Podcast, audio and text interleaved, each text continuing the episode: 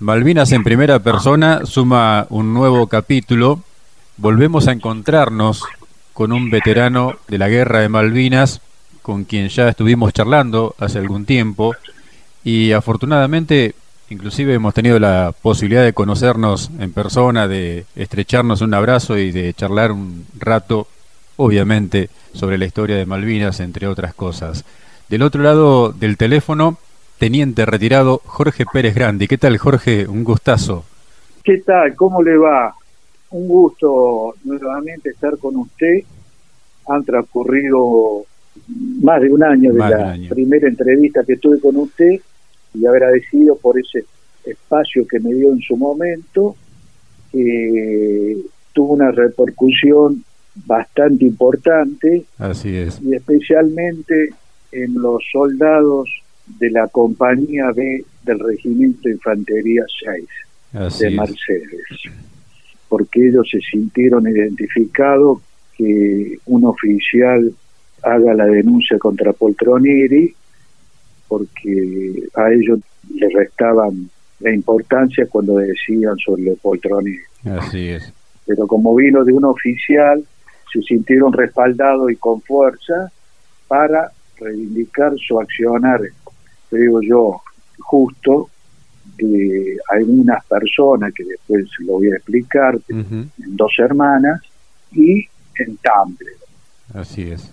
Pero muchísimas gracias por darme esta segunda entrevista. Por favor, un gustazo. Es más, en el canal de YouTube donde subimos la primera entrevista, varios seguidores del canal comentaron precisamente que ameritaba una segunda parte y bueno, acá estamos y vamos a charlar sobre esas cuestiones también, pero como para ponernos en tema o poner en tema a la audiencia de los seguidores del canal que pueden quedar un poco atrás en el tiempo, le contamos que el teniente retirado Jorge Pérez Grandi fue soldado conscripto, que después ingresó al Colegio Militar de la Nación, que fue egresado anticipadamente con la promoción 113 precisamente por la campaña del Atlántico Sur como subteniente en comisión y que fue destinado al Regimiento de Infantería 4 de Montecaseros Corrientes y con esa unidad despliega a Malvinas. ¿Es así, Jorge?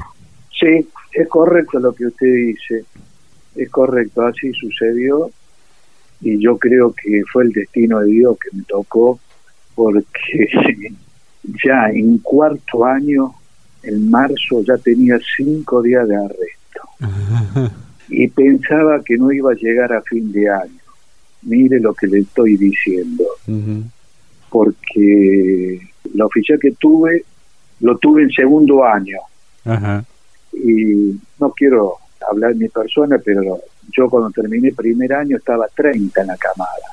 Y en segundo año, cuando lo tuve a él, me fui a 120 la camada. ¿Entiendes? Sí. No me pudo dar de baja en segundo año porque me felicitaron en la maniobra de verano que hicimos en el Monte Tucumano, pero me destruyó. Y, en cuarto año ya me había sancionado cinco días, así que Malvinas estoy re agradecido. Claro. Sin entrar a, ver las causas, los motivos, las justificaciones de la recuperación de la isla, no entra en eso. Pero sí, cadete del cuarto año. El 2 y el 7 de abril egresamos. Subteniente en comisión, así se llama el grado con el que egresan. Subteniente en comisión, egresamos en el patio de honor vestido de combate. Claro. Y después ahí nos sortearon, nos dieron los destinos. Y a mí me tocó el regimiento de infantería 4 de la ciudad de Montecaseros, provincia de Corrientes. Bien. ¿Qué pasó por su cabeza, Jorge, cuando se entera que iban a egresar anticipadamente por el motivo precisamente de la campaña del Atlántico? Mire, fue algo emocionante, fue en la formación de la mañana, Diana, y todos estuvimos movilizados y también teníamos una envidia pero sana, porque los más antiguos de la promoción fueron todos destinados al sur, y entonces después iban destinando lo más moderno, a distintas unidades Y a mí me tocó, como otros compañeros, éramos todos casi de la misma antigüedad, sí. porque ya en cuarto año ya estaba 80 la promoción. Bien. Me tocó Montecaseros. Y dio justo la casualidad que el regimiento de Montecasero, toda la brigada tercera, se desplazó hacia el sur y después cruzamos a la isla cuando el general Galtieri viajó a la isla y hizo una inspección y entonces solicitó más refuerzos. Bien. Y todos esos compañeros míos que fueron destinados al sur, la mayoría no cruzó a la isla. Y por eso también es una de las promociones, con tristeza lo digo, es la única promoción que no llegó ningún general veterano de guerra. Ninguno. Mm. Todas las demás promociones tienen uno o dos generales veteranos de guerra. Mm. En cambio, nosotros, el cuerpo comando, es la única promoción. Y fíjese que la promoción se denomina Malvinas Argentinas. Sí, así es. Pero es así, esa es la historia. ¿Causas de que no hayan llegado al generalato, Jorge? Bueno, lo que pasa que como está estructurado en su momento, no sé ahora si cambió, los puntajes, la orden de mérito y todo, se hace difícil llegar uno de mitad de la promoción, un poco más. Claro. Y todo se concentra en Capital Federal.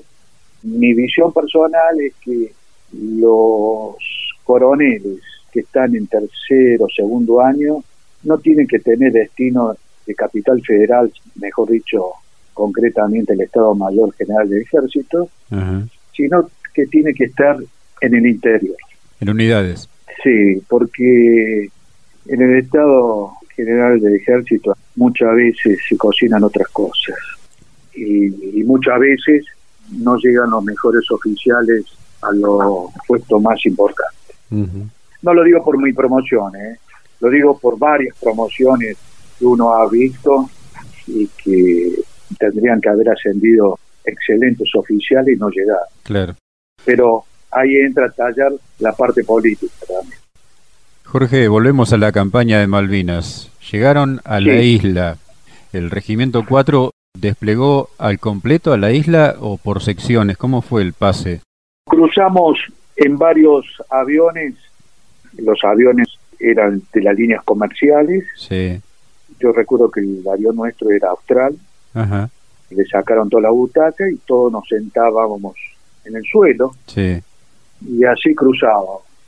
Y la primera noche la pasamos ahí cerca del aeropuerto y al otro día nos ordenaron desplazarnos al Monte Wall, que estaba a unos, calculo yo, unos 12 kilómetros de Puerto Argentino. Si uno lo ubica, sería al sureste, muy cerca de la costa del sureste de Puerto Argentino. Y ahí emprendimos una marcha que fue demasiada pesada y lo reconoció el general Parada.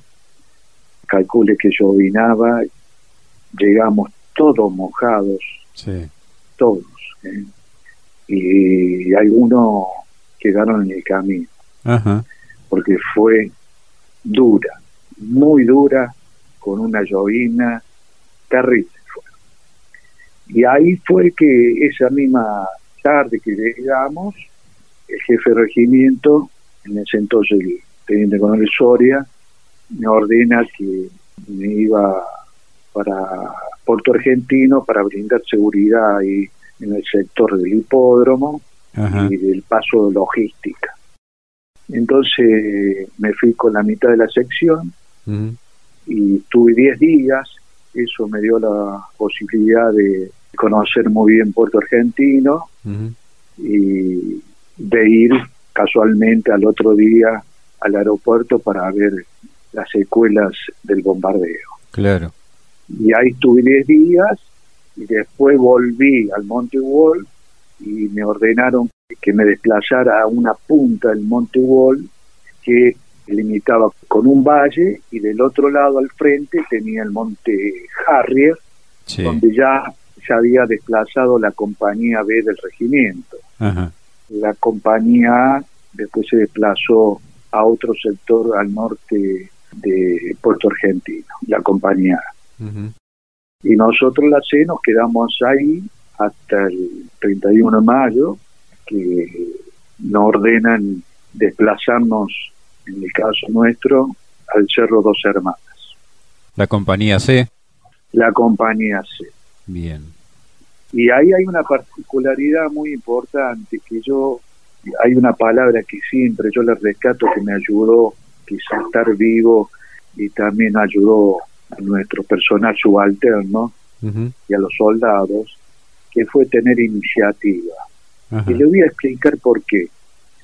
Nos ordenaron bajar todos los bultos al camino que conducía a Puerto Argentino, porque los bultos lo iban a trasladar por camión, pero tenían que pasar por Puerto Argentino y después agarrar el otro camino que terminaba ahí a la altura del Cerro Dos Hermanas.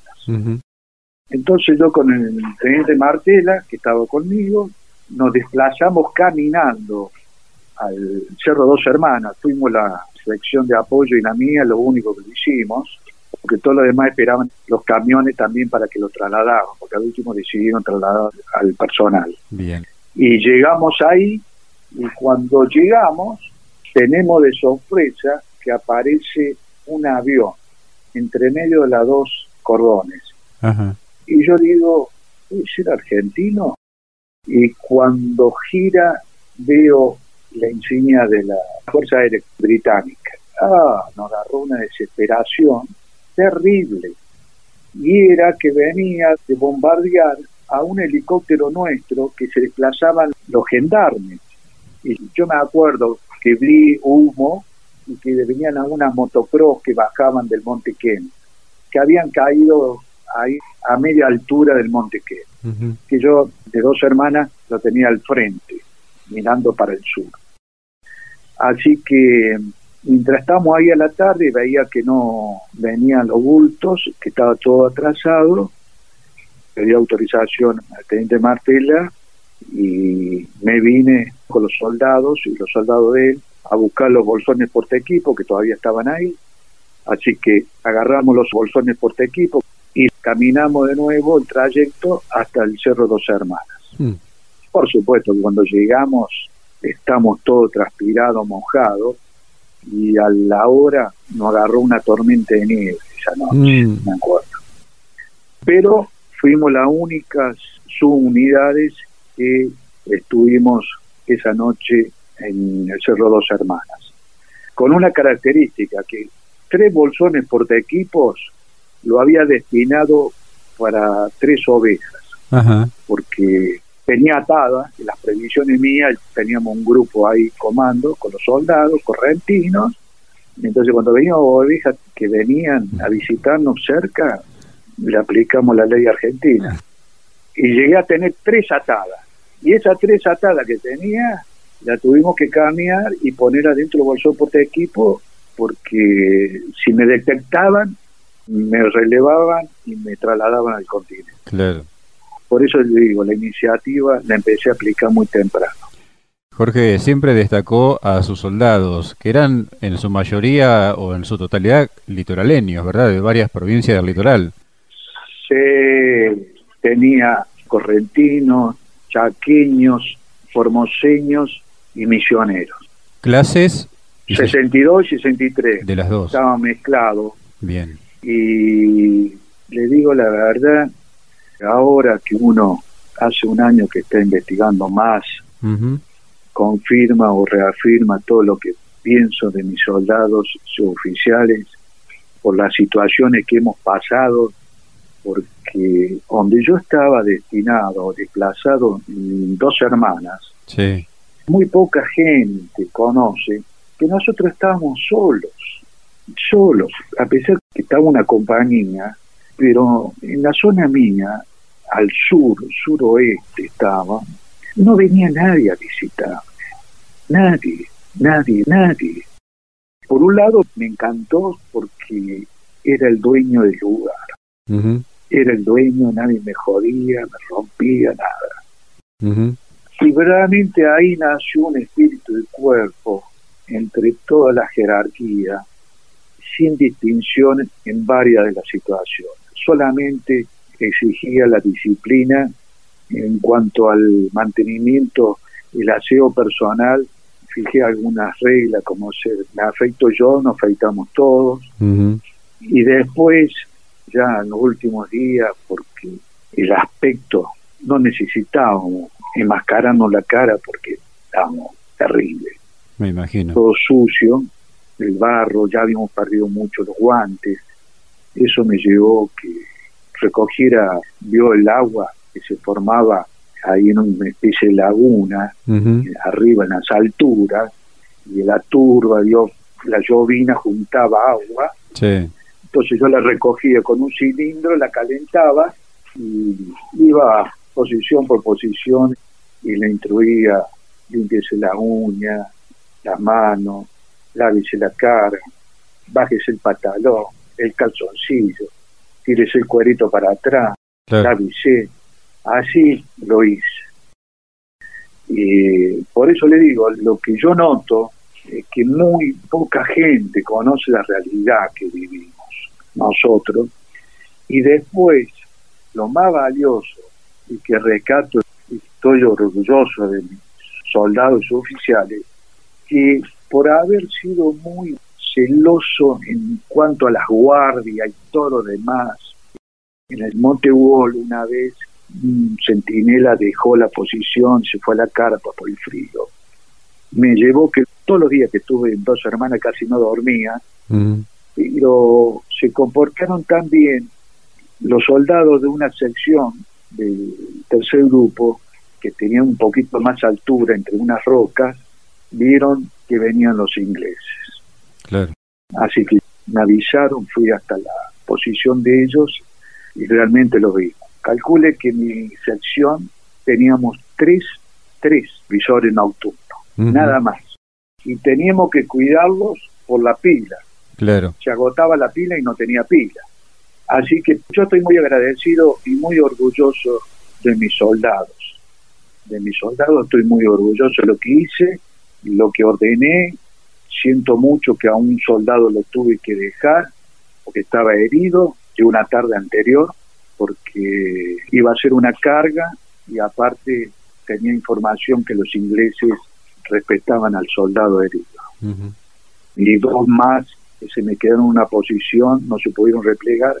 Al otro día los ingleses lo trataron muy bien, solamente que le sacaron la campera V y la pusieron al revés, es decir, para que se cubrieran, le tapaban la cara para que no viera y ellos me dijeron que vieron bastantes ingleses muertos. Así que estoy muy contento. No es fácil combatir sin apoyo. Normalmente por cuadro, la sección de apoyo tienen que tener dos más. Una me la habían sacado antes de llegar a dos hermanas para reforzar a la compañía y la otra en un bombardeo me la dejaron fuera de servicio, solamente tenía la 12-7, nada más. Pero dimos todo lo que pudimos ahí. Seguro. por eso estoy muy orgulloso de eso. El personal de suboficiales, hubo casos de cabos en comisión que también egresaron anticipadamente de la escuela Cabral. Eh, ¿Usted tenía? Todos mis cabos, jefe de grupo, todos eran cabos en comisión. Y estuvieron muy bien. El cabo Gómez murió esa noche en combate. Me contaron que fue un proyectil en el pecho, pero murió heroicamente. Así que siento mucho esa pérdida y más la sentí cuando la hermana me vino a visitar al hospital militar buscando información de la hermana. Te digo la verdad. Y ahora me enteré que hace unos pocos años atrás identificaron su cuerpo. Así que fue una alegría que ya sabemos dónde está. Claro, seguro. Eso refuerza aún más este logro de espíritu de cuerpo al que usted hacía mención, porque usted era subteniente en comisión, sus suboficiales eran cabos en comisión y ensamblaron muy bien con soldados que eran nuevos en algunos casos y de la clase anterior con quienes tampoco habían tenido contacto anticipadamente, Jorge. Sí, sí. Lo que pasa es que ejercer el mando es muy peligroso también para uno. Mm porque uno ya de cadete de segundo año empieza a ejercer el mando, ya tiene autoridad y aplican, como dice, la tira. Pero como yo había hecho servicio militar también, mm. me ayudó mucho y comprendí que en esto estábamos todos. Tal cual. Nadie se salvaba sin el otro. Y así fue, así fue, porque el primer repliegue que yo hice, que le dije al teniente Martela, llévese mi gente, yo me quedé solo cubriendo a ver si veía alguno que venía. Sí. ¿Sabe por qué? Porque usted como jefe tiene que darle ejemplo personal. Y el subalterno, el soldado especialmente, siempre lo está midiendo. Lo mide, lo mide, qué hace, qué no hace. Y si usted tiene dudas, como yo las presumía, que después me confirmaron, lo que pasaba arriba de mi jerarquía, ahí entraba a quedarse los ánimos. Entonces yo no le transmitía nada. Y, dale, vamos, vamos, vamos, vamos, y estamos ahí. Yo nunca me moví de mi frente de combate. Yo siempre estuve ahí. Nunca fui al puesto comando. La única vez que fui fue el último día por ese soldado que le dije que fue herido y que fue evacuado al puerto argentino, pero volvió porque dice que no lo atendían de acuerdo a la gravedad de la serie y prefirió venir a morir a, las posiciones, por lo que me dijo. Entonces yo salí caliente, me acuerdo esa noche, y lo fui a ver el capitán Martegán, el jefe de mi compañía, le expliqué y me dijo que no podía hacer nada. Y me dio un pedazo de pan duro para el soldado. Mm. Mire usted. Pero es muy importante porque si ellos ven, y el cabo también, y su oficial también, el oficial está con ellos y se la juega con ellos y sufre lo mismo que ellos, usted va a tener siempre el respaldo. Tal cual. Eso me importa. El liderazgo lo tiene que mantener y si usted es un líder y ejerce bien el mando, lo van a apoyar y van a comprender, porque si no, no salimos y así se lo hice ver a los soldados. Fíjese usted que, no sé si lo conté la vez pasada, pero en una noche que andaban los ingleses y después que al otro día a mí me vinieron a traer una sauna blanca para que cuando me la vean mal me rindiera. Mm. Yo esa tarde, aparte de hablar con su teniente Jambía y explicar la situación, formé a mis soldados, mis oficiales, le expliqué la situación y le dije que ellos no, no era obligación de combatir. Pero yo sí, ellos no me iban a rendir.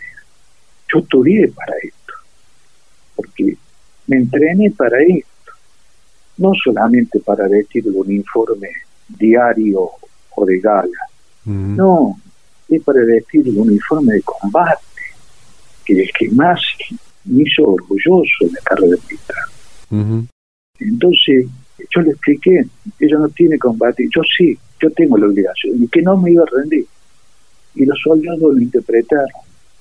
Y fue una inyección muy grande, muy grande, porque después con el tiempo, cuando ellos estuvieron hace unos años atrás, en las grabaciones se escucha un soldado, soldado cara, que dice, como dijo su teniente, él dijo que él no se iba a rendir Mm. que nosotros no teníamos obligación de combatir. Mm. Entonces eso me pone muy bien. Claro, seguro. Porque yo se lo transmití. Entonces cuando usted le transmite al subalterno y le dice, acá estamos todos, pero vamos a salir todos juntos, si no, nos salimos. Y si me tengo que quedar yo a sacrificar, no hay ningún problema. Me quedo. Para eso estudié, para eso seguí la carrera, para eso hice el juramento. Tal cual. Y si a uno le toca que Dios lo lleva, y bueno, es el destino de cada uno. Pero no hay que tener miedo. y asumí la responsabilidad. Y así lo hice. Por eso estoy muy, muy agradecido de mis soldados y del personal subalterno. Jorge, hablemos de las acciones en Dos Hermanas. ¿Cuál era, para ubicar a la audiencia, exactamente su posición y qué otras fracciones tenía cerca cuando los británicos empiezan el ataque a Dos Hermanas? Mire, en un cordón montañoso sí. estaba Marcelo Jambilla, el subteniente Jambilla, sí. la verdad que era un cordón montañoso muy grande para cubrirlo él, no del frente mío, sino a retaguardia, porque daba un valle y del otro lado tenía el Monte Harry y el Monte Wall. Ese es un lado. Y en el otro cordón estaba apoyado la mayoría de la compañía, mirando para Puerto Argentino, empiezo, estaba en las alturas la sección del subteniente Mosquera, que era la primera sección, después viniendo para el sur, como yendo para Montequén, eh, estaba la sección de apoyo de morteros, y después, cuando terminaba una parte del cordón montañoso en el sur, se abría una especie de espacio donde estaba la llanura grande, porque por ahí atacaron ellos, estaba yo con mi sección, pero no llegaba a cubrir todo el terreno para tocar con el otro cordón donde estaba el subteniente Mosquera. Entonces ahí después reforzaron con ocho soldados de subteniente Nasser, pero después con el paso de los días se fueron. Y después, mirando a Puerto Argentino más abajo, yo siempre pensé y fue correcto, estaba la compañía B del Regimiento de Infantería 6 de Mercedes. Pero ellos estaban mirando al valle que separaba dos hermanas de el Monte Támbledo y Monte Longo. Y también había un camino que iba para Puerto Argentino. Eso fue como estamos desplazados en dos hermanos. ¿Y qué unidad de los británicos ataca esas posiciones? A mí me ataca el batallón 45 de comandos de la Marina Real, que como le digo, el combate nace porque cuando advertimos que ellos vienen, ya estamos todos preparados, según ellos escucharon las voces, yo agarro desciendo unos 20, 30 metros de mi posición con dos soldados a una gran roca que tenía enfrente. Y entonces le dije, yo voy a prender la luz de bengala, le voy a tirar por delante y ustedes empiezan a tirar. Y así fue, era una luz de bengala como vio esta para la nieve, usted la raspa como un fósforo. Sí. Y bueno, la tiré para adelante urgente, entonces alumbró un poco el campo de combate y ellos se sorprendieron y pensaban que no iban a tener esa sorpresa y empezamos a combatir, a disparar. Y fue en ese momento que ellos me tiraron con un misil Milan a la roca, que al principio la explosión todo me aturdió, y le digo que le da miedo, pero son unos segundos y después empieza a reaccionar bien. Y ahí combatimos, recibí el apoyo de la sección del subteniente Jambía, que portaron una altura las municiones, las trasantes, porque se veía trasante continuamente, me pasaban a dos metros sobre mi cabeza. Mire que estaba cuerpo a tierra. Pero fue el batallón de comando número 45 el que nos atacó a nosotros. Es el batallón en la historia que participó en África contra los Zulú. Y según ellos, le digo porque tengo un periódico que me mandó un oficial de Estado Coloburca, que después se lo voy a explicar, sí. él explica que se daban aliento gritando Zulú, Zulú, Zulú. Yo le digo la verdad, no le escuché gritar Zulú, le escuchaba un griterío mm. muy grande. Y fueron parados, ellos mismos lo dicen, fueron parados porque se sorprendieron por el ataque que nosotros iniciamos el fuego. Claro. No se esperaban.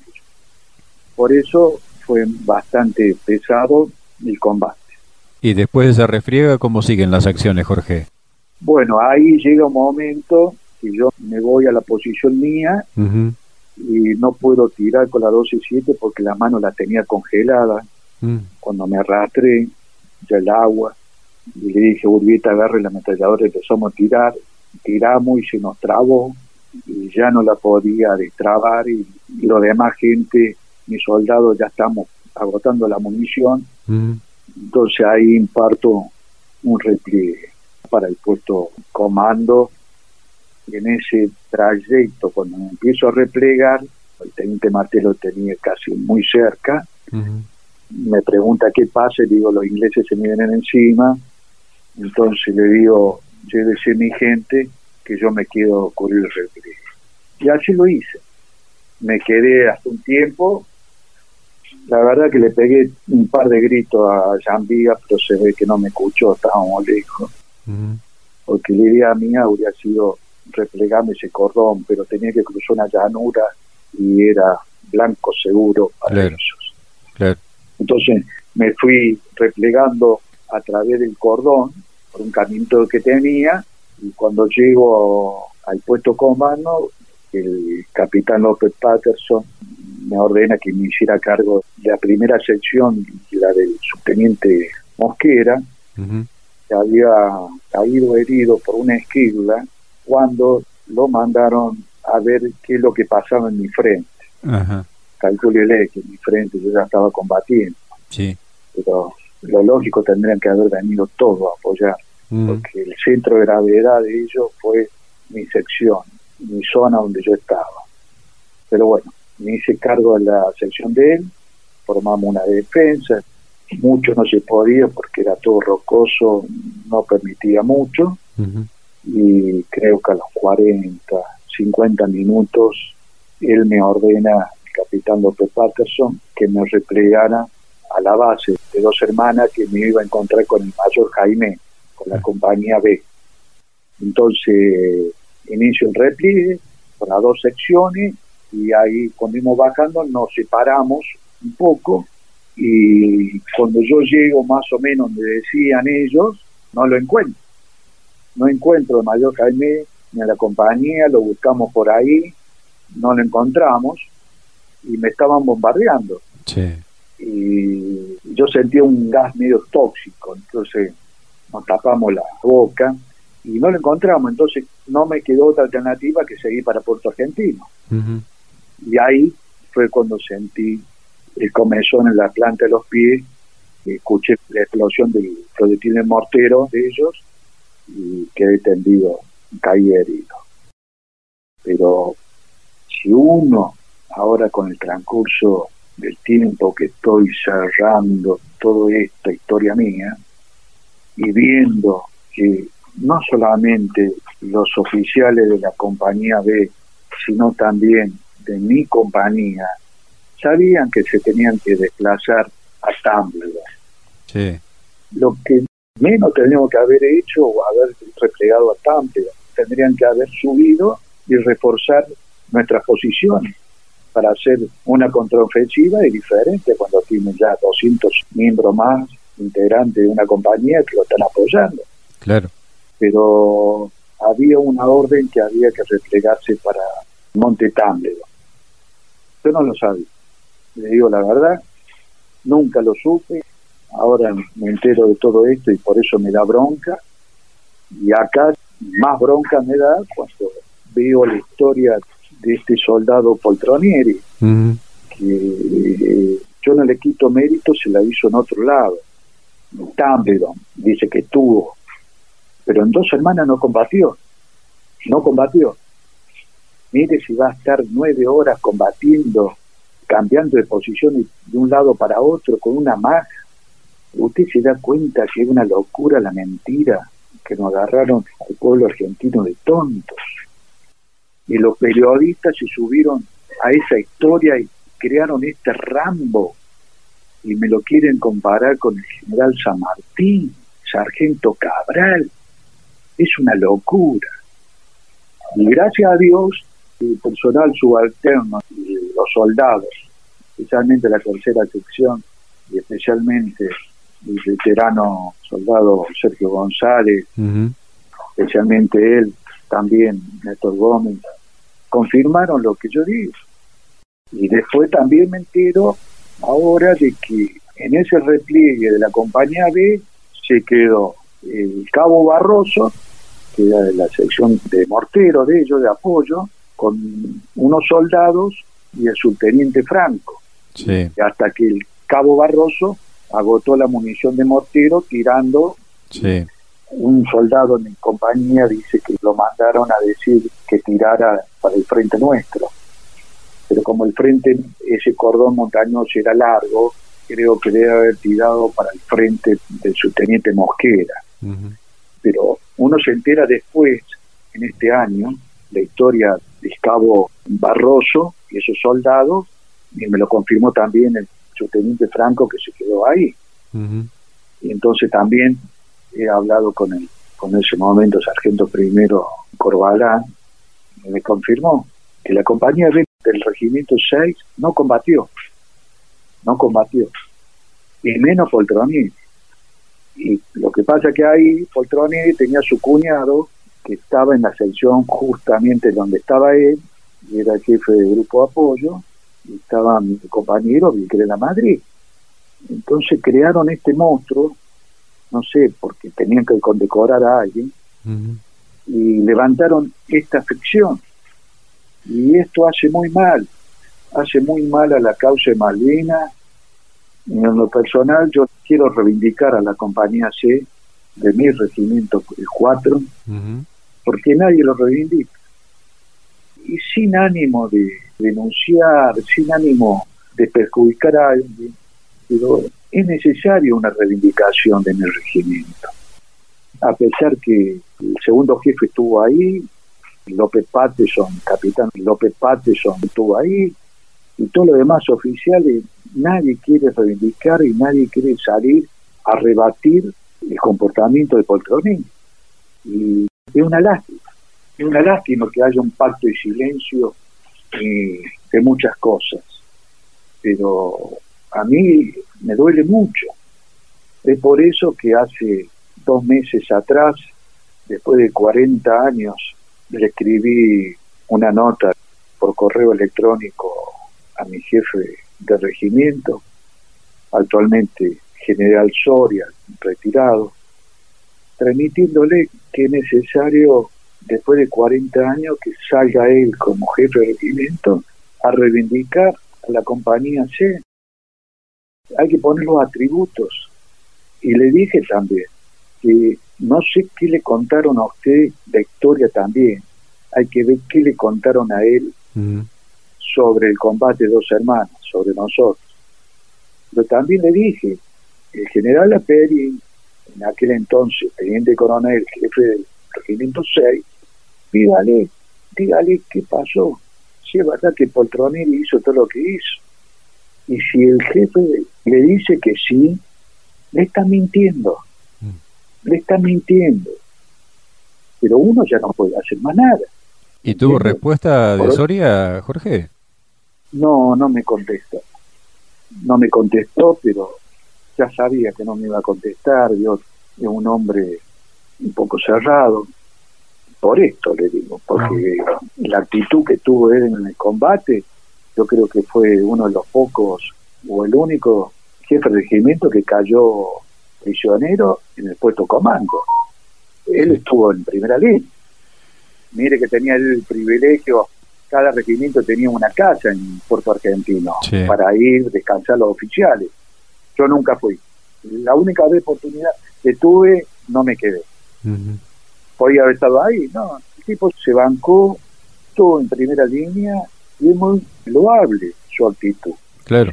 El jefe de regimiento no solamente estuvo en Monte Hardy, sino que también estuvo en Dos Hermanas. Y yo creo que ya es hora que se ponga la cabeza del reclamo.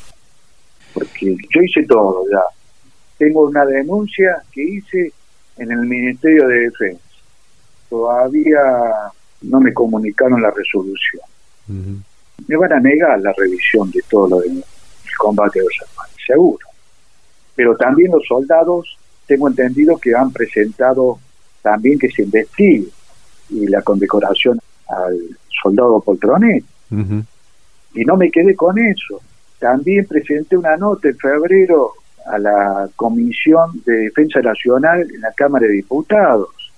Y tengo entendido que hace dos semanas se designaron las nuevas autoridades recién y el jefe de la comisión, diputado ACEF, tengo entendido que recibió la nota mía. Y yo pedí una entrevista, pero todavía no me la dio. Bien. Por ese lado, institucionalmente creo que tendría que hacerse una investigación, pero en forma objetiva. Porque si es como yo pienso, porque también hay otro oficial que fue condecorado por dos hermanas, esto es una vergüenza nacional. Le digo la verdad. No sé. ¿Quién es el oficial, Jorge? El mayor Jaime estaba a cargo de la compañía B. Tengo entendido que fue condecorado. Por eso he pedido al Estado Mayor, a través de una nota, quiero saber las justificaciones, los antecedentes, el legajo tanto de Jaime como de Poltronieri. Y mire que no tengo nada contra el mayor Jaime, pero no quiero mentiras, jefe. Claro. No quiero mentiras. Todos me hablaron muy bien de, de su pasado en Tucumán, que estuvo muy bien, todo lo demás. Y a ese oficial que me habló de él, y yo le dije, también el general Parada fue condecorado en Tucumán. Y usted vio lo que fue el general Parada en Malvinas. Un desastre. Mm. Tendría que haber estado en Darwin, o si no en, la otra isla. Lo único bueno, bueno para él, fue haber ido a la zona de Howard y relevar a un teniente primero el jefe del regimiento le había ordenado que matara, hiciera una oveja. Mm. Y vino y dijo, ¿por qué estaba haciendo eso? ¿Qué sé yo? Lo, subió al helicóptero, lo relevó no le dijo nada el jefe de regimiento. Después el jefe de regimiento, el coronel Bragaña, le dijo, ¿por qué se lo lleva? Necesito, no importa, ya está en el continente. Qué bárbaro. Pero después, lo triste de todo esto, de este oficial, creo que es Mejía, es que este oficial, mejor dicho, los subalternos o algunos compañeros de él, llegaron a general, como el coronel Marragaña, pero nadie reivindicó o limpió el honor de hecho oficial. Es una vergüenza. Pero yo, en el caso mío, que yo hablo de dos hermanas, yo no quiero que me mientan, porque hoy en día, y usted lo sabe, la mayoría de sus oyentes, usted cuando habla de Poltronieri, hace referencia al combate de dos hermanas. Mm. Y no puede ser, no puede ser. Lastima, me agravia mucho. Mire, si yo voy a permitir que un subalterno me diga, repliegue, sé que yo me quedo a cubrir el repliegue. Como le dije anteriormente, lo saco cagando. Porque es el rol del superior quedarse y dar el ejemplo. No, estamos muy mal. Y lamento que mi compañero, en aquel entonces era subteniente de Grela Madrid, jefe de Poltronelli, ahora es coronel, sigue alimentando estos 40 años a Poltronelli, alabándolo, porque los demás oficiales del 6, aunque sea tiene un poco de pudor, no salen a defenderlo como es, que cada vez mete más la pata. Y Vigre de Madrid, lamento, habla de un soldado muerto y otro herido en dos hermanas, pero fue por fuego propio de artillería está bien, el hombre murió en combate, es un héroe, pero no lo mezclemos, no mezclen las cosas, mezclan todo, entonces este chico, compañero mío, para mí está enfermo porque usted lo, lo escucha y es terrible, es una fábula, y que nadie le dice nada. Yo si fuera el superior de él lo frenaría. Yo tengo actualmente un soldado mío es diputado nacional. Yo estamos un poco distanciados porque él entró en la política y está con el partido frente de todos y yo le pedí que me ayudara a todo y no me ayuda. Pero no vino un reportaje, le hicieron para el 2 de abril, Río Santiago, que dice que vio desembarcar a los ingleses que después estuvimos combatiendo cuerpo a cuerpo. Y yo le mandé un mensaje Y le dije que eran mentiras, mm.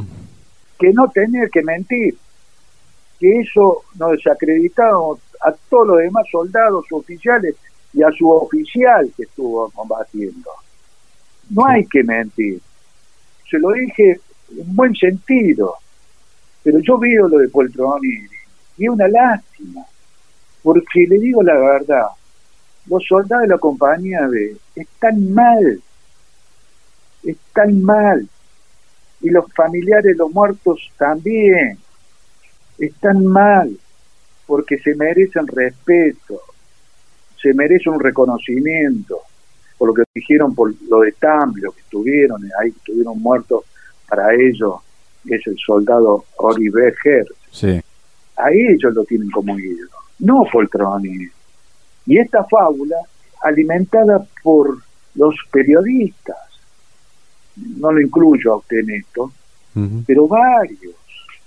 Entonces ahora en un juicio que tengo contra el periodista Leuco Radio Mitre, el periodista Leuco me pone de testigo al periodista Fernández Díaz y a la periodista Cosifi, que es la directora editorial de Infobae, que fue una de las promotoras en inventar a Poltroneri.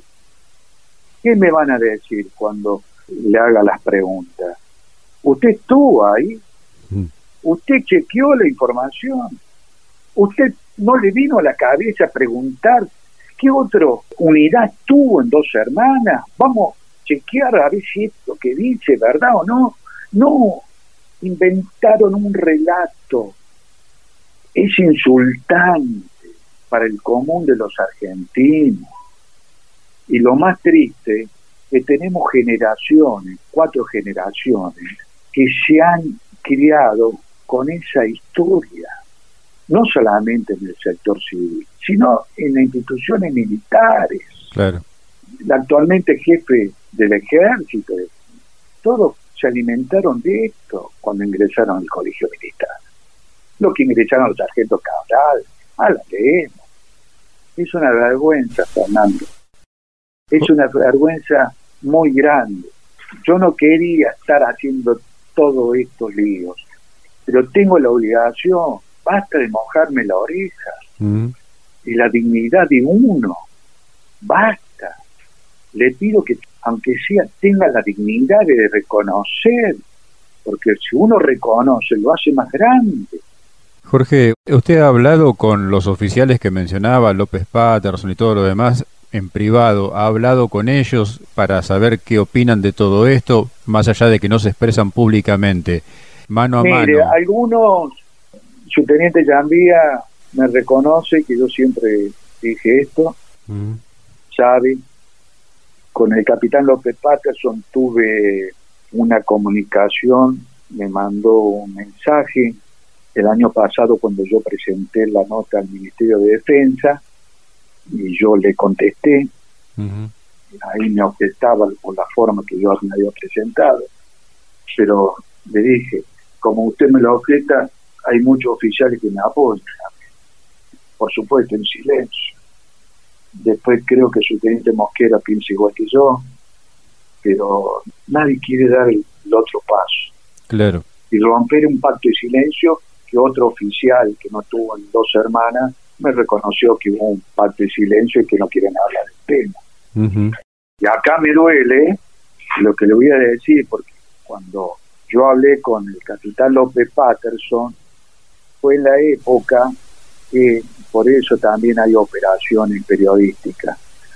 Fue en la misma época que a los pocos días que yo hablo con capitán López Patterson, el periodista Castanceu le hace una nota al capitán López Patterson. Sí. Y si usted se fija YouTube, puso así, capaz que no le diga exacta la palabra, el oficial que no se arrugó ante el jefe, ¿cierto? Algo así y ahí lo denuncia el mayor Cordón por no combatir, por su actitud frente al mando que tenía él la responsabilidad. Pero ¿sabe qué pasa, Fernando?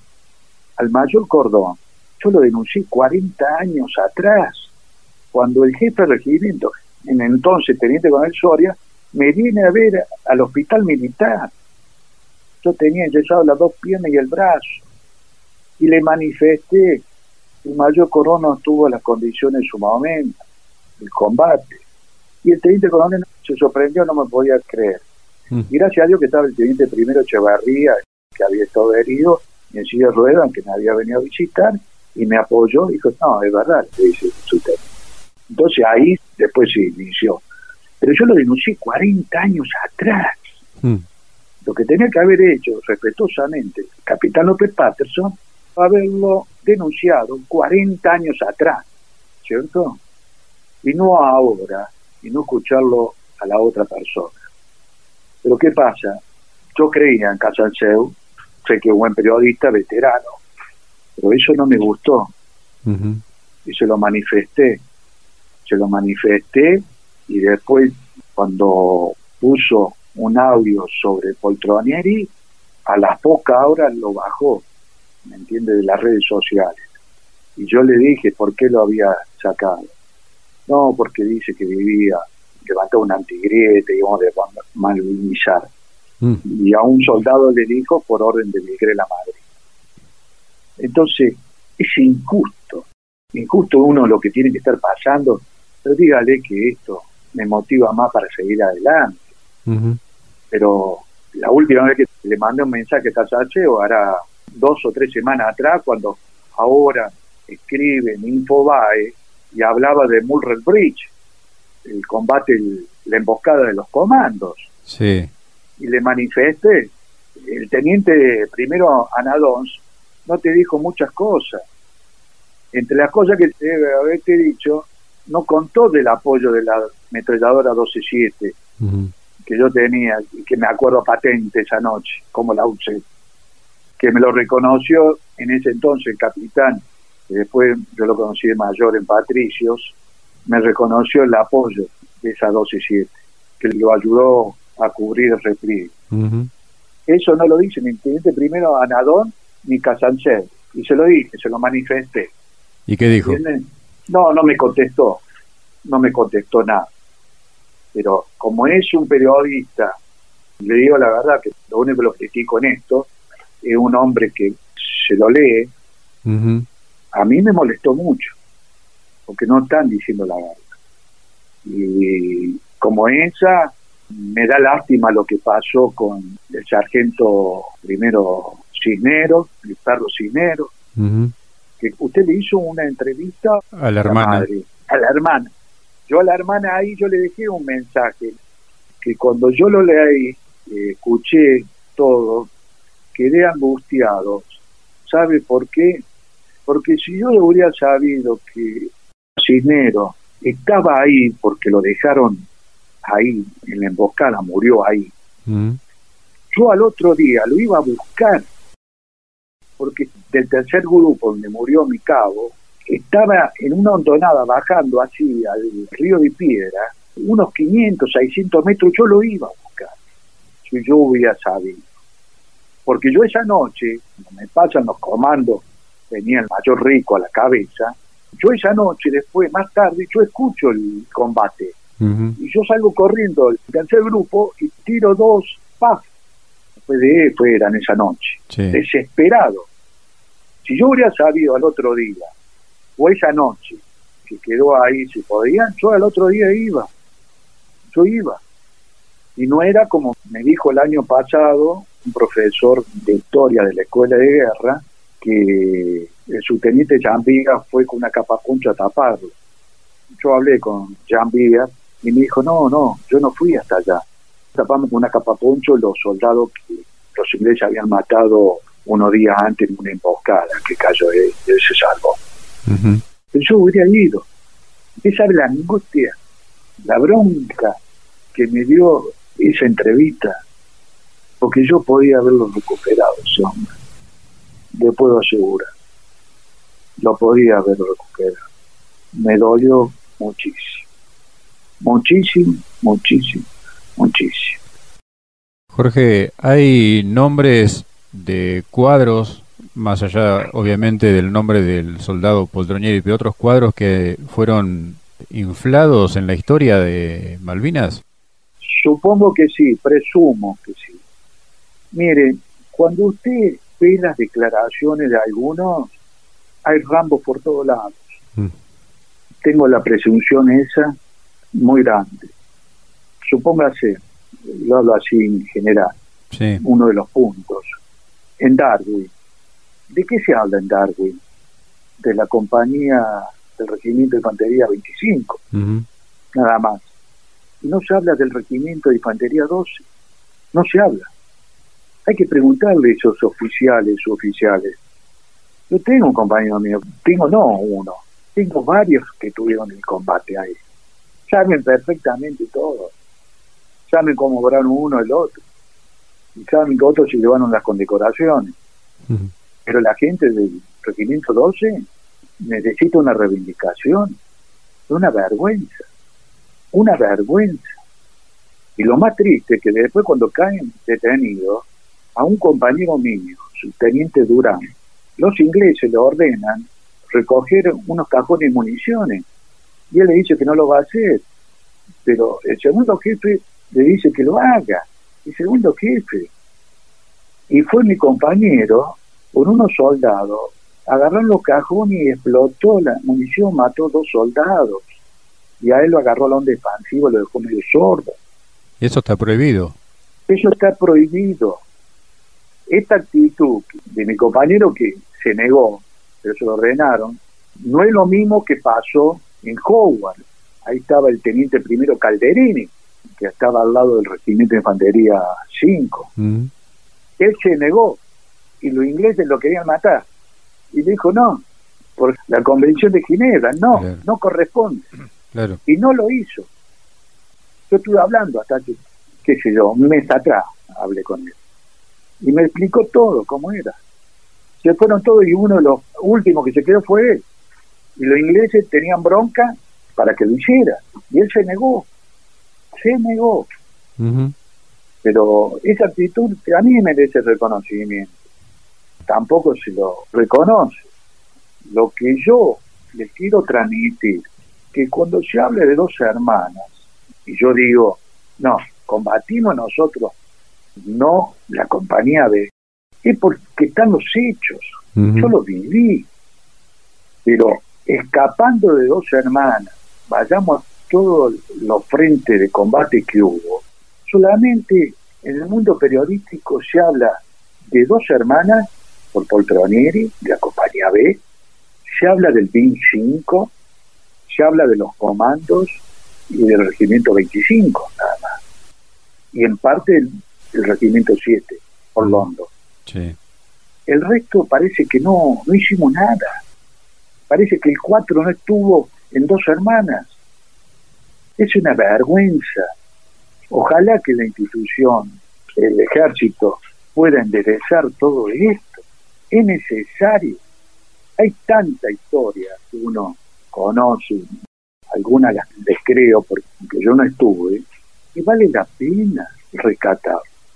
Nuestra entrevista anterior fue un disparador para poner en público, digamos, estas situaciones en parte, ¿no? Y sí, por eso cuando empezamos la entrevista le estoy eternamente agradecido a usted, porque yo no pensaba que iba a tener la repercusión que tuvo y que uno trajo un hecho, lo manifiesta que no es verdad, entonces eso choquea a la gente, ¿cómo mm. no? a mí me dijeron esto, esto, les mintieron, les mintieron, por eso a mi compañero, la bronca, no hay bronca, sino ya le tengo lástima. Hizo toda la carrera con poltrones y sigue, y sigue alimentando, alimentando, alimentando, y no puede ser. Tiene que un, ser un jefe del regimiento o más abajo decirle, llegar a la madre, basta, basta porque sabe lo que está generando más bronca. Y la gente está conociendo cada vez más la verdad. Y los soldados y sus oficiales de la compañía B necesitan también. Pero ¿quién no apoya a los soldados si no son ellos? A los suboficiales si no son ellos. Y que se cuidan porque tienen miedo que los sancionen. ¿Me entiende? Yo los entiendo, pero si mi voz también lo puedo ayudar, lo ayudo, porque quiero aliviar sus corazones y que puedan vivir tranquilo, en paz, porque pobres muchachos están enfermos por saber la verdad, que salga a la luz, y se merecen el respeto. Seguro.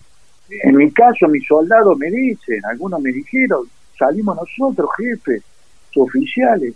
Le dije, no, voy yo, voy yo, no tengo problema, porque soy el oficial, yo soy su jefe, soy yo el que tengo que dar la cara. No me interesa si tengo que ir a verlo al ministro, mandarle una nota, al jefe de Estado Mayor. Mire, se me pasaba, vio el 2 de abril, el 4 de abril hubo un acto en el Senado y habló Poltronieri, habló como un mesías. Estaba mi soldado diputado, también estaba sentado ahí. Estaba el ministro de Defensa. Nadie lo prohibió, nadie quiere, nadie quiere asumir el costo de decir esto es una mentira. Mm. ¿Qué hice el 4 de abril? Le mandé una nota al ministro Tayana expresándole mi desacuerdo. Cuando hay un expediente en trámite, que yo lo inicié en la gestión de Rossi, explicando la revisión del combate de dos hermanas. Que esa persona no combatió, no merece estar a la altura del general San Martín, lo reitero, y del sargento Cabral. No merece como hay otras condecoraciones también que me estoy dando cuenta ahora, con la cruz, valores heroico en combate, que le digo la verdad, no estoy en contra, pero sabe que, honestamente, como ya lo transmití en otras oportunidades, el oficial no tiene que recibir condecoraciones. Cuando uno hecho una mención de su legado personal, ¿y para qué? Entonces, el día de mañana usted va a una guerra, bueno, voy a ver cómo actúo, porque capaz que una de esas me condecora, me dan una misión afuera, y veo a ver cómo actúo, corro la bola y enseguida me dan una condecoración. Mm. El oficial no está para eso, el oficial tiene que asumir y es propio del rol que tiene que cumplir como superior, como oficial, para eso se entrenó, para eso ejerce el mando y tiene que asumir todas las responsabilidades. Yo no estoy de acuerdo con las condecoraciones oficiales. Se lo digo sinceramente. Yo la mía se la regalé a mi padre, como le dije. Me consta. Porque en un gesto de devolverle todo el sacrificio que hicieron mi padre y mi madre también, y mi hermano también, para ayudarme a terminar la carrera militar como la mayoría de los oficiales que venimos clase media, clase media, baja, que sea humilde, gente que conocí, excelente oficiales, orgulloso. Pero el oficial no tiene que ser condecorado. Va, en mi punto de vista muy particular, ¿vio? Pero me duele con lo de Teniente Espinosa, que lo conozco, Teniente Espinosa, conocí la viuda, justo en esos días había nacido una hija, siempre iba, Graciela Espinosa, si me está escuchando, agradecía que me gustaría volver a tener contacto, lo he perdido, siempre me preparaba la milanesa con puré que iba a comer, y charlaban. Cuando le fueron a dar explicaciones, dice, mira Jorge, estoy peor que antes, así me lo dijo. Un oficial que se quedó cubriéndole el refri en top malos caos. Yo me identifico con esos oficiales, los oficiales, soldados que vieron todo, pero como vino una orden que había que condecorar, cada regimiento tenía que presentar condecoraciones, vino eso y tuvieron que justificar. Y la compañía B, lo más doloroso, que la compañía B del regimiento 6 nos usó a nosotros, a la compañía C del Regimiento 4, para condecorar al oficial y al soldado. Hmm. ¿Por qué? Porque en el Monte Támbero no lo podía hacer porque allá estuvieron los marinos y la marina iba a protestar y ahí iba a salir chispas para todos lados. Entonces, ¿qué dijeron? mira, estos boludos del 4, perdónenme la palabra, son más tranquilos, son del norte, no, no nos protesta nada. Listo, condecoremos por ahí. Mm. Es una vergüenza lo que hicieron, jefe. Me duele mucho, mucho. Porque yo perdí gente y yo caí herido, yo caí herido mal. Sí. Porque yo no tendría que haber caído herido solo ahí. Yo tenía que haber encontrado a la compañía B y hacer la contraofensiva, que me dijera alguien que nunca me dijo, como estaba siempre yo allá, nadie tenía alguien de arriba que me dijera que me podía apoyar. Decir, no, vamos a hacer la contraofensiva. No como dicen que el 6, una sección, hizo una contraofensiva en Monte Tambre. La tenían que haber hecho en dos hermanas, con toda la compañía completa. Y apoyarme a mí porque el centro de gravedad fue mi sector. Eso es la bronca que tengo. Claro. Ellos mismos lo dicen los ingleses. Se estaban quedando sin munición. Se estaban quedando sin munición. Esa es la bronca que me da a mí. Pero no, ya había una mentalidad que había que replegarse para el Dumbledore. Lo que le quiero decir es que el grupo de artillería 3 y 4 hicieron una barrera de fuego delante del frente del 25. Al general Sori, que estaba en Monte Harry, más allá no llegaban. Y a mí no me llegaron. Y cuando yo entré en combate, no me apoyaron. ¿Qué van a apoyar si no llegaban? Por la distancia. Claro. El Otto Melaro cuando se calienta no llega más de 9 kilómetros, Yo estaba más de 9 kilómetros. Porque estaba ya más adelantado. Casi al pie de Monte me separaba el río de Piedra, que era un valle. Ahí estaba el grueso. A pesar que en mi compañía después me enteré que había dos observadores adelantados. No sé qué vieron, qué observaron, porque pájaro no había. Mm. No sé qué habrán observado. Y cuando tiraron, produjeron esta muerte de este soldado Guanes de la compañía B del Regimiento 6. Pero a mí no me tiraron. Y por eso me sorprende lo digo francamente, que cuando mueren Cisnero, Rico, dice combate, el mayor Rico, dice que recibieron fuego de artillería. Y yo no lo recuerdo, no lo vi, porque yo salí de mis posiciones y ahí no hubo fuego de artillería. No lo vi yo. No sé, quizás mayor lo vio, yo no lo vi. Estaba en una altura para verlo mejor que ellos o me habría desplazado de otra manera si tiraban con fuego de artillería. Mire que todos los días me tiraban, ¿eh? no solamente con artillería, eh, porque detrás del Monte Ken estaban todos los grupos de artillería británicos. Mm. Tenía los light gun, los cañones, que la distancia de ellos eran superior a la nuestra. Sí. Bombardeaban para todos lados. Pero nosotros, al ser una defensa, a ser estático, sin movilidad, y cuando instalaron las piezas de artillería, de ahí no se movieron para adelante. Tenían que haber corrido unos 4 o 5 kilómetros. O ponerse algunas piezas, hasta en dos hermanas, le digo. Usted sabe si habrían estado donde estaba la compañía B, habrían estado las piezas de artillería. El combate que habría sido, y ellos se podían haber llegado a Montequén, pasado el Montequén, donde estaban, habría sido diferente pero lo que le digo pareciera que no se lo ve. Y usted ve las declaraciones de Robacio y le dice justo que él está agradecido porque con Valse Quevedo él cerró todos los frentes de ellos. Así fácil. Robacio tenía minado, ¿no? yo no tenía el campo minado, jefe.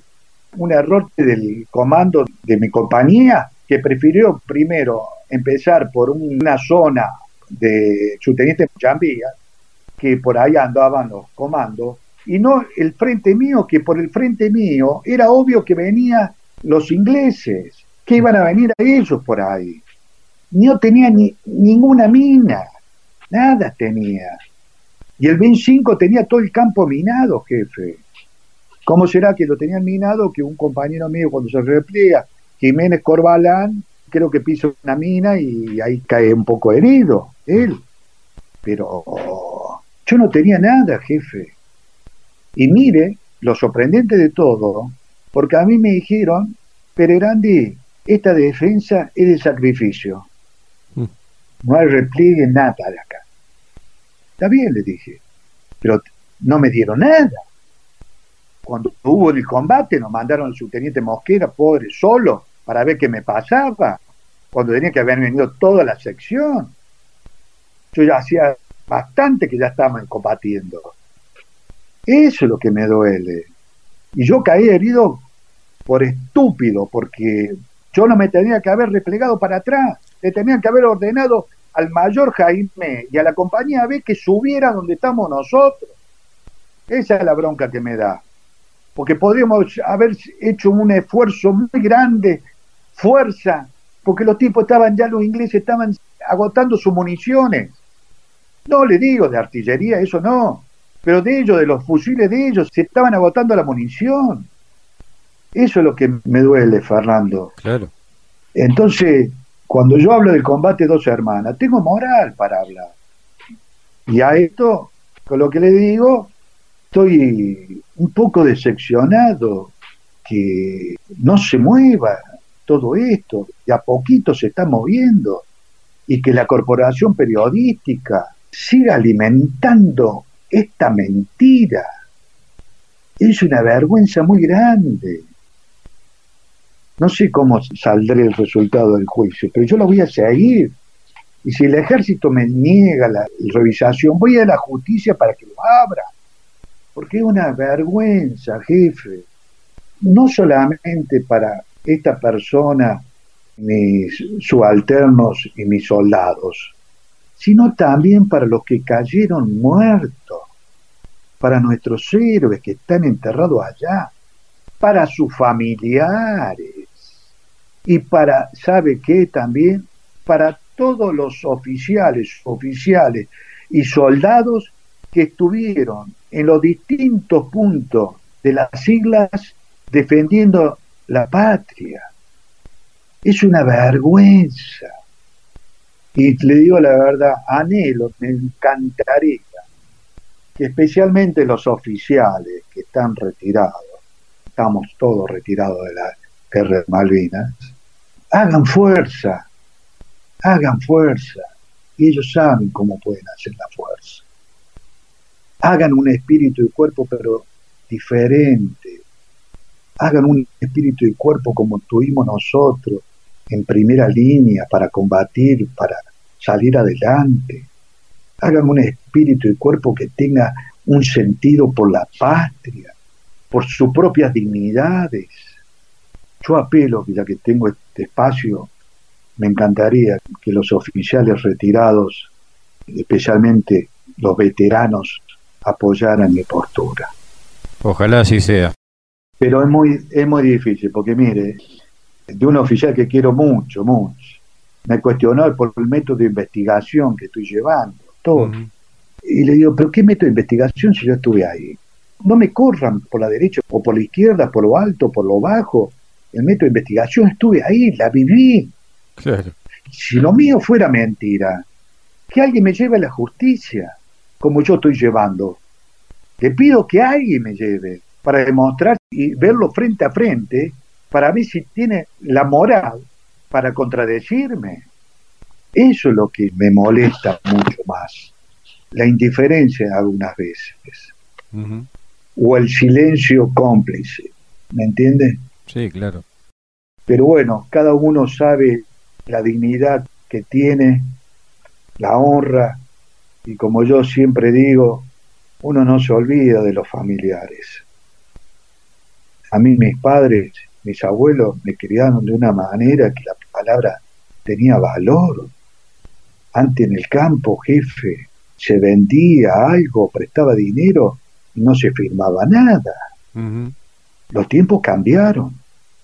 La corrupción también está dentro de las instituciones militares.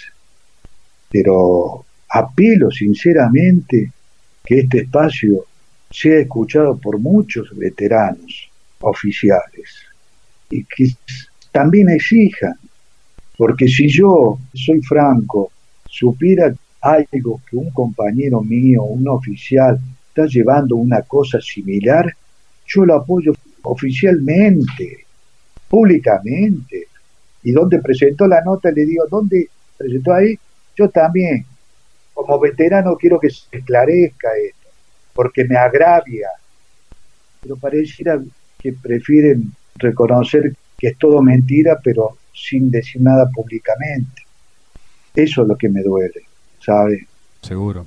Y fue que casualmente, porque hace este tiempo que empecé con estos juicios contra el periodista, que me empecé a sentir mal, porque yo antes no tocaba tanto el tema de Malvinas. Es más, tuve que ir al cardiólogo y le pedí algo para dormir la noche.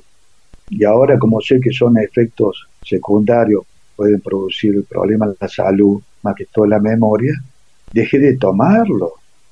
Pero las noches a mí son interminables, eran antes interminables, y repercuten todo con lo que uno convive todos los días.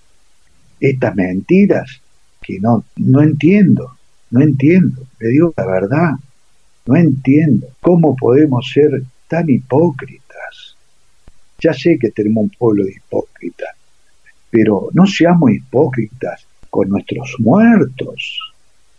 Como tampoco le digo, no acepto, entiéndame bien los familiares de los muertos que están en Malvinas, Darwin, que yo no acepto que tengamos un cenotafio donado por un empresario.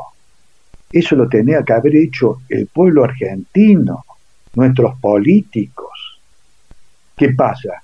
¿Es un ida y vuelta? Porque este empresario está sospechado en los cuadernos, los famosos cuadernos, que mancharon la sangre de las tumbas de nuestros muertos. ¿Cómo podemos permitir? Esto que se lo digo nadie lo dice. Estoy seguro que usted no lo conoce.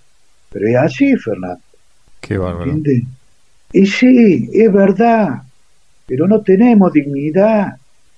Ese sentimiento de Malvina, muchos de ustedes se acuerdan solamente para el 2 de abril, el 14 de junio y nada más. Hay que llevarlo todos los días. Y tengo esperanza, como le dije en el anterior reportaje, en el interior de nuestro pueblo, los diferentes pueblos, como me crié yo, tienen más viva la llama de Malvinas.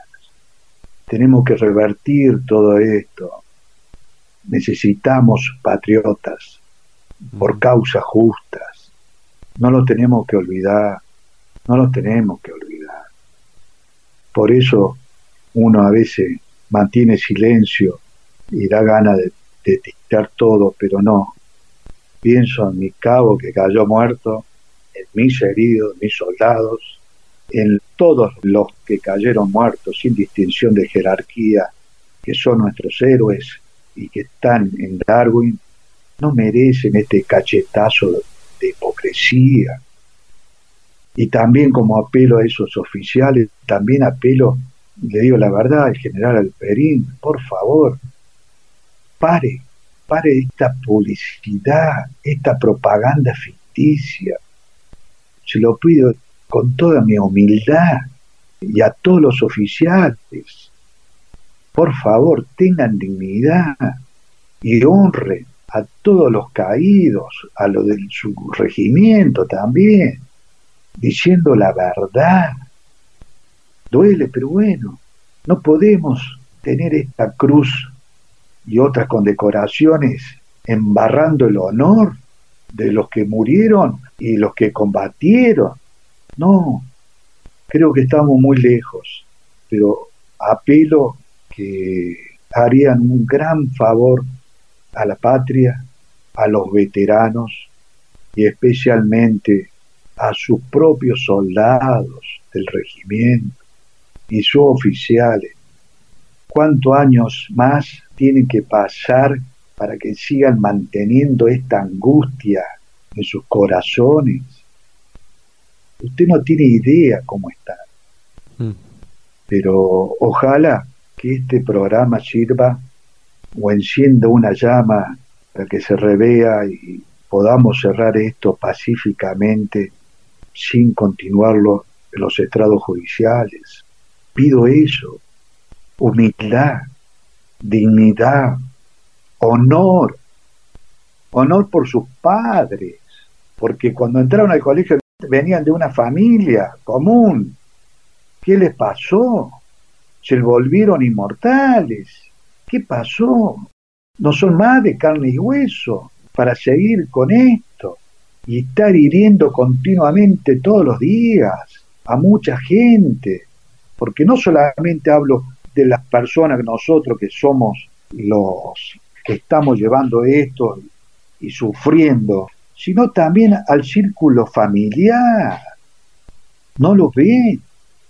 Gracias a Dios, los soldados de la compañía B del 6 se han despertado, que lo tuvieron engañando varios años y cuando lo venían a visitar, esto vamos a sacar un libro de la sección, todo lo demás, esto, todo lo demás, y le mentía, porque seguían con la novela de Poltronieri.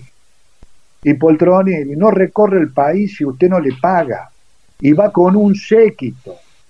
¿Cómo puede ser, jefe?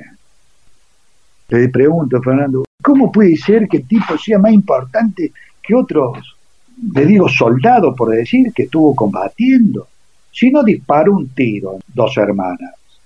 No tengo nada contra él en lo personal. Sí tengo que lo criaron como un Rambo y que él mismo se la creyó y cada vez acrecenta más esa leyenda, que no es verdad, no es verdad.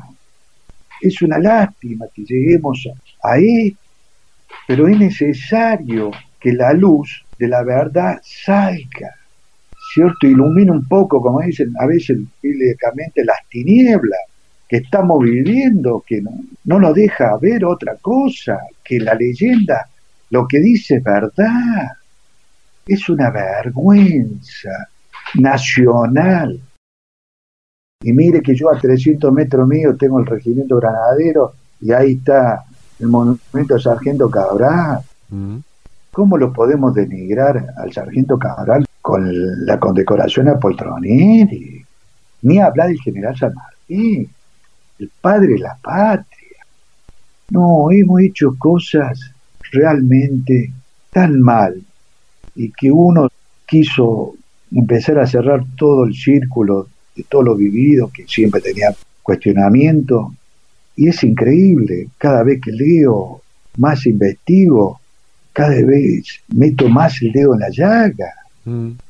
Es tan visible, pero parece que hay un fundamentalismo hacia el personaje de Poltroneri, lo centro en él, que no deja ver.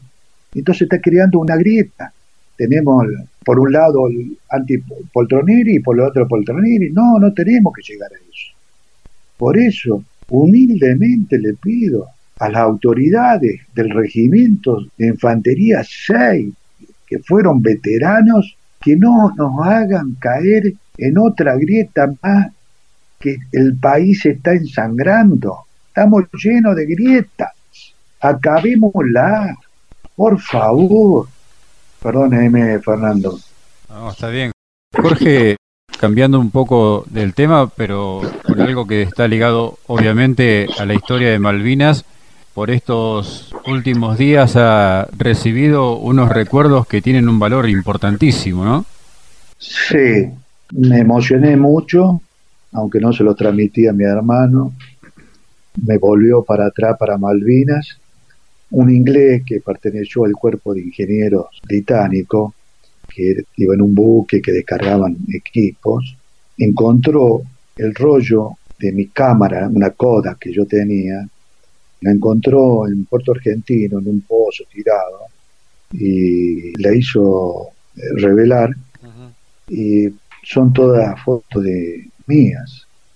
Y el hombre actualmente está en Australia, está un poco enfermo, pero el rollo se lo dejó a su padre de 96 años que vive en Inglaterra.